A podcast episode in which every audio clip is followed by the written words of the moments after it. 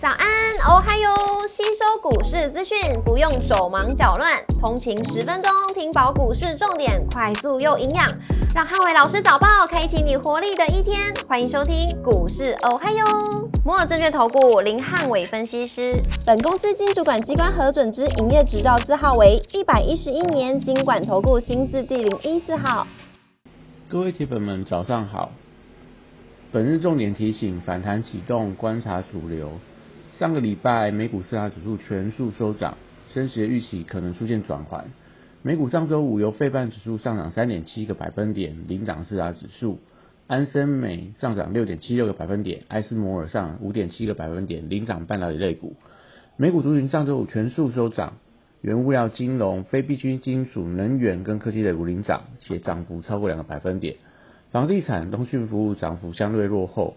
亚马逊上涨三点五三个百分点，与苹果上涨二点七个百分点，领涨科技类股；特斯拉上涨三点四五个百分点，与波克夏上涨三点二八个百分点，领涨大型股。上周记者报道，联准会将暗示十二月份升息幅度放缓，加上说美美国官员鸽派谈话是美股上涨主要的一个原因。美债值率上周盘中飙破四点三个百分点，续创下十四年的新高以后，快速回跌十个基点，激励美股盘中由黑翻红。美股四大指数上周均创下四到六个百分点的周涨幅，并同步站上月线。受惠财报与资金紧俏压力放缓，日本央行上周五干预汇市，压低美元翻跌，也是推升上周五美股强弹的原因之一。周一美股三大期指延续上周五涨势，周一上涨零点七个百分点到一个百分点以上。今日股市红绿灯亮出黄灯，美元拉回与美债利率下滑，反弹启动，观察台股主流。台指及盘后盘上涨两百一十七点，做收，涨幅一点六九个百分点。台积 ADR 上涨零点二七个百分点。礼拜一大盘指数观察重点有三个。一、实现反压与主流类股；二、传产类股轮动；三、电子股、中小型股补涨力道。周一台股先看跌升反弹，金管会寄出净空令后，上周美股累积不小弹幅，国内外均有利多激励，本周台股反弹有望。台股技术指标严重背离，周一反弹突破十日线反压之后，日 K D 指标也同步黄金交叉向上。本周一观察反攻的主流族群，涨势如能延续的话，有利台股本周启动反痛反弹补涨的行情。航运族群周一同步反弹，SCFI 连续十八周下降，但降幅在减轻当中，跌升反弹契机在浮现，BDI 指数持续回跌，散装航运反弹跟随货柜航运走势。国际原物料报价上周五涨跌互见，船产报价股反弹有机会，强度能以买盘连续族群表现较佳。日人族群周一先看反弹，美国能源类股上周五反弹，风电、太阳能与储能股均有弹升空间。